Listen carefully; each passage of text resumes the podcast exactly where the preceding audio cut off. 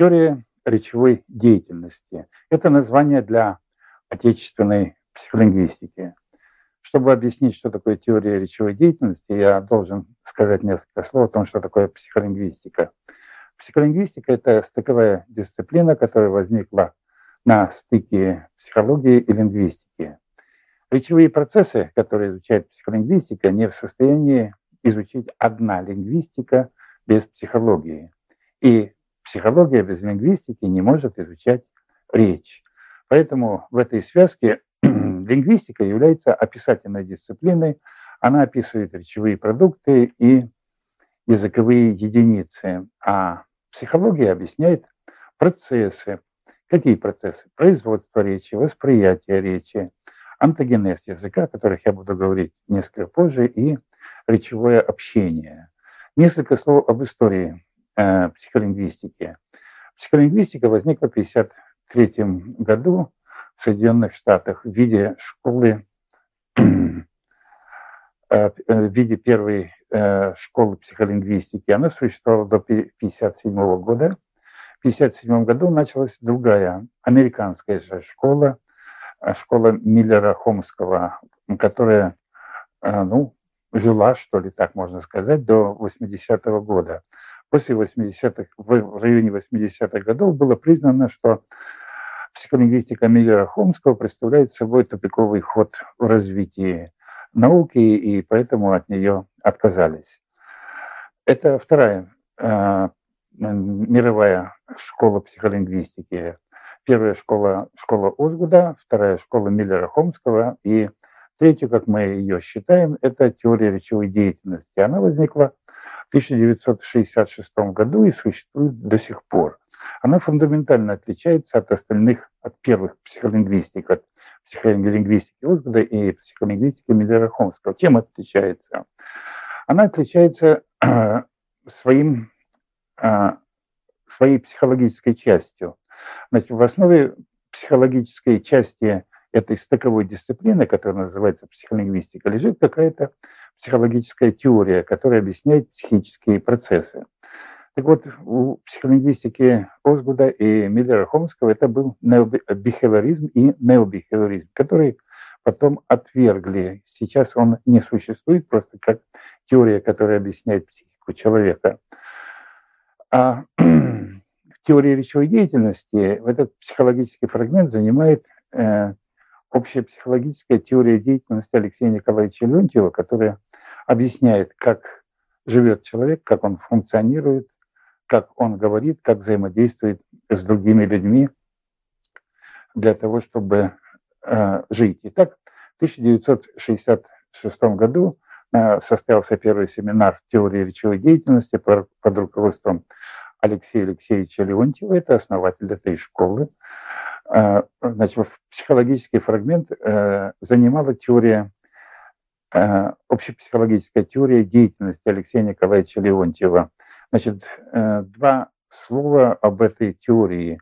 Значит, прежде всего, каков ее понятийный аппарат. Понятийный аппарат прежде всего включает потребность человека. Это побудительная причина, которая заставляет человека активно действовать, Э, потребность – это переживание человека ввиду отсутствия какой-либо э, какого-либо предмета, который удовлетворяет его потребность. Э, значит, в основе лежит всякой любой активности человека, согласно теории, общепсихологической теории деятельности, лежит потребность. Деятельность человека, побуждаемая потребностью, разворачивается между потребностью и мотива. Мотив – это предмет, который удовлетворяет потребности. потребности. Деятельность э, состоит из отдельных действий. Отдельные действия направлены на достижение определенной цели, и совокупность вот этих отдельных действий приводит к достижению, к достижению мотива. Э, таким образом, э, общепсихологическая теория деятельности объясняет, как действует человек в этом мире – Одна, а, одним из действий, согласно теории речевой деятельности уже Алексея Алексеевича Леонтьева, а, одним из действий или некоторые действия являются речевыми. То есть речь в данной теории уподоблена отдельному действию, которое, которое направлено на достижение определенной цели. Ну, например, для того, чтобы понять, допустим, если мы хотим заговорить с каким-то э, человеком поисках его сотрудничества, ну, допустим, на улице спрашиваем, э, как пройти до определенного дома, то вначале мы должны решить задачу, которая называется привлечение непроизвольного внимания. Это первая задача в любом речевом общении. Далее нужно удержать его э, внимание, а потом изложить просьбу, то есть вовлечь его в совместную деятельность, результаты которой нужны мне, но я воздействую на другого человека, который должен сотрудничать ради со мной, ради моих целей. Значит, если э, он сотрудничает добровольно, то он может это сделать только в том случае, если э, он осознает, что действует в собственных интересах. Таким образом, вот этот понятийный аппарат объясняет, ну, как мы говорим, человеческим образом, как действует э, человек в этом мире, как он сотрудничает с другими людьми. Э, человек в обществе не может прожить в одиночку, он должен сотрудничать с кем-то. Поэтому для, для совместной деятельности, для сотрудничества ему нужна речь для того, чтобы вовлечь другого человека в, в свою совместную деятельность. Ну вот это понятийный аппарат, который объясняет еще раз, я повторяю, объясняет человеческую деятельность и человеческую речь. Мы всегда говорим для чего-то, всегда действуем для чего-то, преследуя какую-то цель. Обычной, то есть пустой речи не бывает, это патология. Теперь я обращаюсь, э, обращаю ваше внимание на те проблемы, которые изучает э, психолингвистика, в том числе и теория речевой деятельности.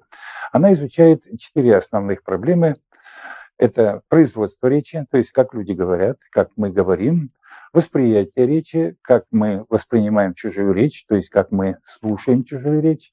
Антогенез языка – это проблемы овладения маленьким ребенком своей родной речи, то есть как складывается язык в процессе онтогенеза, то есть в процессе жизни одного человека. И четвертая проблема, которая который изучает психолингвистика, в том числе теория э, речевой деятельности, это речевое общение. Что касается первых двух психолингвистик, психолог, психолингвистики Озгуда и психолингвистики Миллера Хомского, то она не могла дать удовлетворительные ответы на вот эти проблемы. То есть она практически их не решила. А почему? Ну, прежде всего, это э, теория бихевиоризма, которую использовала психолингвистика э, Озгуда, э, была неадекватной для объяснения психических процессов. Неадекватной была также и э, необихевиоризм, теория необихевиоризма, которая использовалась в психолингвистике Миллера Хомского. И, и одно, то есть самой адекватной, как оказалось, является теория, общепсихологическая теория деятельности – Алексея Николаевича Леонтьева, которая взята психологическим фрагментом в теорию речевой деятельности уже его сына Алексея Алексеевича э, Леонтьева. Э, значит, как э, решено, как решены эти проблемы? В теории речевой деятельности проблема говорения имеет модель, имеет объяснение – как мы говорим. Мы всегда говорим, преследуя некоторую цель. Вначале мы формируем мысли, то есть образ цели, который мы хотим достичь, а потом формируем содержание высказывания, которое, по, нашей, по нашему мнению, приведет к достижению цели. Какова цель говорения любого? Регулирование поведения собеседника. Я всегда говорю для того, чтобы регулировать поведение собеседника в конкретном акте общения, привлекаю внимание, удерживаю внимание, ориентируюсь в нем, ориентирую в себе, так и в последующем э, в последующих действиях. Значит, всегда, когда мы говорим с кем-то, мы говорим ради того, чтобы организовать совместную деятельность. Вот эта вот совместная деятельность и детерминирует все процессы говорения. То есть все, что мы говорим, подчинено достижению цели совместной деятельности. Э, восприятие речи. Сама по себе речевые единицы, слова не имеют никакого смысла. Это просто набор звуков, но они для нас имеют смысл только потому, что с этими звуками ассоциированы определенные знания, которые являются общими для обо- обоих коммуникантов, то есть для обоих говорящих. Только потому, что мы усвоили одну и ту же культуру, у нас одинаковое сознание. Ну, в той степени одинаковое, которая, одинаковость, которая позволяет нам общаться друг с другом э, при помощи знаков, которые сами по себе ничего не значат. То есть, когда мы употребляем слова, то мы этим указываем собеседнику на некоторую область его сознания, которая такая же, как и у меня, по крайней мере, говорящий надеется, что если он употребляет слово, то собеседник его э, понимает. Поэтому для того, чтобы объяснить процессы понимания речи, нужно исходить из того, что они усвоили одну культуру, одну свою этническую культуру и сформировали э, свое собственное э, сознание этническое. Именно эта этничность и позволяет им организовывать общность сознания с одной стороны, а эта общность сознания позволяет им достигать взаимопонимания друг с другом. Третья проблема – антогенез языка. Антогенез языка. Э, в этой, при решении этой проблемы наибольшие э, заслуги имеет отечественная психология, поэтому отечественная психология позволяет объяснить, как ребенок овладевает в начале родной культурой при, э, при взаимодействии со взрослым, и как он потом овладевает языком, чтобы обозначить те знания, которые он приобрел при взаимодействии со взрослым. Э, ну, в частности, психолингвистика Миллера Хомского, которая пыталась решить эти проблемы, постулирует э, ну, тезис, который не принят никем из а, ученых, о том, что а, способность к речи является у человека врожденной. Это гипотеза, которая пока не нашла никакого доказательства и в будущем навряд ли найдет э, какие-либо подтверждения этого. А отечественная психология объясняет, как ребенок постепенно овладевает э, культурой, которая его окружает, то есть родной культурой во взаимодействии со взрослым. Ну и речевое общение, проблема речевого общения. Э, значит, как я упоминал уже, первую школу психолингвистика э, Озгуда, у нее была все-таки заслуга, то есть она предложила некоторые модели речевого общения, которая в дальнейшем получила развитие. Но, скажем, современное состояние теории речевого общения, конечно, это заслуга теории речевой деятельности. Это отечественная психолингвистика, прежде всего, имеет здесь заслуги. Она объясняет речевые процессы как целиком подчиненные совместной, совместной деятельности. То есть мы говорим всегда Э, то есть мы общаемся ради того, чтобы организовать совместную деятельность. Э, потому что почему нам необходима совместная деятельность с, э, с людьми моего социума? Потому что в одиночку человек в социуме прожить не может, он должен взаимодействовать с кем-то из членов социума, то есть осуществлять совместную деятельность. И вот ради только этой совместной деятельности у человека и сформировалась речь как инструмент для организации этого взаимодействия. А при организации общения существует две группы задач, или все задачи, которые необходимо решить человеку общающемуся, общающемуся можно разделить на две группы. Это э, первая группа, группа задач организации общения. Первая задача, как я и уже говорил, первая задача в общении – это привлечь внимание, непроизвольное внимание собеседника. Вторая задача – удержать его внимание. Внимание удерживается только демонстрацией собеседника, только демонстрацией предметов или описаниями их, которые для него выгодны. То есть ну, для того, чтобы привлечь, удержать внимание собеседника, необходимо показать ему, что взаимодействие, которое я предлагаю ему для него, выгодно. Если я останавливаю на улице человека и говорю, извините, ради Бога, помогите, пожалуйста, не могу вот уже полчаса найти где находится здание университета МГУ. То есть я ему обозначаю свое, обрисовываю свое бедственное положение и обращаюсь к нему за помощью. Ну и для того, чтобы организовать дальше общение, я демонстрирую соотношение социальных статусов. То есть человек показывает, ну, в нашем социуме, в нашей культуре, э, кто занимает более высокий статус, кто занимает более низкий статус. Если передо мной человек э, моего возраста или старше, то я обращаюсь к нему на «вы». Даже если он младше, я тоже для того, чтобы сохранить атмосферу нейтральную или нейтральную атмосферу общения или благожелательную, тоже обращаюсь на «вы».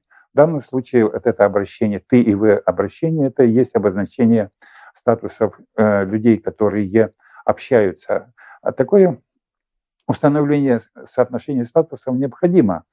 Э, люди делают это почти автоматически, но иногда бывает, когда кто-то к кому-то обращается на «ты», а тот, получивший «ты», ожидает, что «вы». Ну, возникает конфликт. Ну и в завершение, для в завершение вот этой задач, группы задач организации общения я должен создать атмосферу общения. Атмосфера общения определяется как а, нейтральная, благоприятная или враждебная. Ну, вот эти между двумя этими полюсами враждебности и доброжелательности и располагается э, средства, которые, при помощи которых организуется атмосфера общения. Обычно э, самый ну, эффективной является атмосфера для достижения успеха. Атмосфера или нейтральная, или доброжелательная. Хотя и бывают случаи, когда необходимо, наоборот, создать атмосферу враждебности, чтобы показать отношение к собеседнику. И вторая группа задач, которые нужно решить для того, чтобы организовать или осуществить общение, это группа задач организации совместной деятельности. Значит, общение и развертывается только ради того, чтобы организовать совместную деятельность. Совместная а, деятельность, деятельность нужна субъекту общения, а в нее должен быть вовлечен а, объект общения, то есть человек, на которого я воздействую и которого я хочу вовлечь со мной в совместную деятельность. Для этого э, он должен, э, если он добровольно э, участвует в совместной деятельности, то это он сделает только в том случае, если он чувствует или осознает, что он действует в собственных интересах. Поэтому значит, добровольно он будет действовать только в одном случае, когда он преследует собственные цели. Ну, к примеру, э, показать это можно на любом рекламном тексте. Э, обычно я своим студентам демонстрирую такой элементарный рекламный текст. Каждая мать э, хочет воспитать здорового ребенка. Это потребность, которую я обозначаю у человека, что у него есть эта потребность. Детское питание нашей фирмы позволит вам а, воспитать здорового малыша. Детское питание продается во всех продовольственных магазинах. Значит, вот этот текст содержит, с одной стороны, демонстрацию потребности или актуализацию потребности у человека, к которому я обращаюсь. Каждая мать хочет воспитать здорового малыша. Дальше я предлагаю предмет, который удовлетворяет эту актуализованную мной потребность. Детское питание нашей фирмы позволит вам воспитать здорового малыша. И я должен ориентировать э, собеседника, если я вовлекаю ее в совместную деятельность, я должен показать ему, что он должен делать, чтобы сотрудничать со мной. Детское питание продается во всех продовольственных отделах всех, всех магазинов. Ну вот, вот эти э, задачи, две группы задач. Я должен организовать общение, и я должен вовлечь а, вовлечь в совместную деятельность другого человека и составляет задача общения. На самом деле значит, в самом общении никакой нет мистики, хотя обычно ее подают как нечто загадочное. На самом деле все действительно или достаточно просто. Я должен завладеть вниманием собеседника, показать ему что сотрудничество со мной для него выгодное, и показать ему, что он должен делать в этом сотрудничестве. Ну вот, собственно говоря, это все задачи, которые пытается решить теория речевой э, деятельности. Э, что касается э, работ в других психолингвистических школах, то, как я уже сказал, школа Озгуда существовала с 53 по 57 год. Ее сменила психолингвистика Миллера Хомского, которая существовала до 80-го года. После этого, по крайней мере, в зарубежной психолингвистике исследователи ориентируются на так называемые отхоковые теории, то есть теории, сформированные для данного конкретного случая. Если раньше они ориентировались на э, генеративную грамматику Хомского, которая на самом деле не являлась э, теорией, которая объясняет речевую деятельность. Поэтому и после 20 лет э, экспериментов пришли к выводу, что это только тупиковая линия развития науки. Значит, сейчас за рубежом осуществляется психолингвистические исследования, которые, как я уже сказал, руководствуется э, каждый исследователь собственной теорией психологической и лингвистической для того, чтобы э, исследовать э, какой-то какой-то объект речевой активности человека. Психолингвистика отечественная, которая называется теория речевой деятельности, значит, имеет наиболее развитую психологическую теорию, которая позволяет объяснить все психические процессы, э, на основе которых базируется наша речевая активность. Поэтому э, значит, можно бросить упрек э, большинству современных психолингвистических работ, как и работам, которые велись в рамках школы Миллера Хомского, это упрек в их о психологичности. То есть там почти нет или э, почти нет э, психологических, адекватных психологических теорий, или э, исследователи пользуются какими-то ее фрагментами. Ну вот мы полагаем, что сейчас в современной, но в наше время теория речевой деятельности является, вероятно, ну, одной из наиболее адекватных теории, которая объясняет э, речевое поведение человека. Ну вот, в принципе, все, что я хотел вам рассказать о теории речевой деятельности.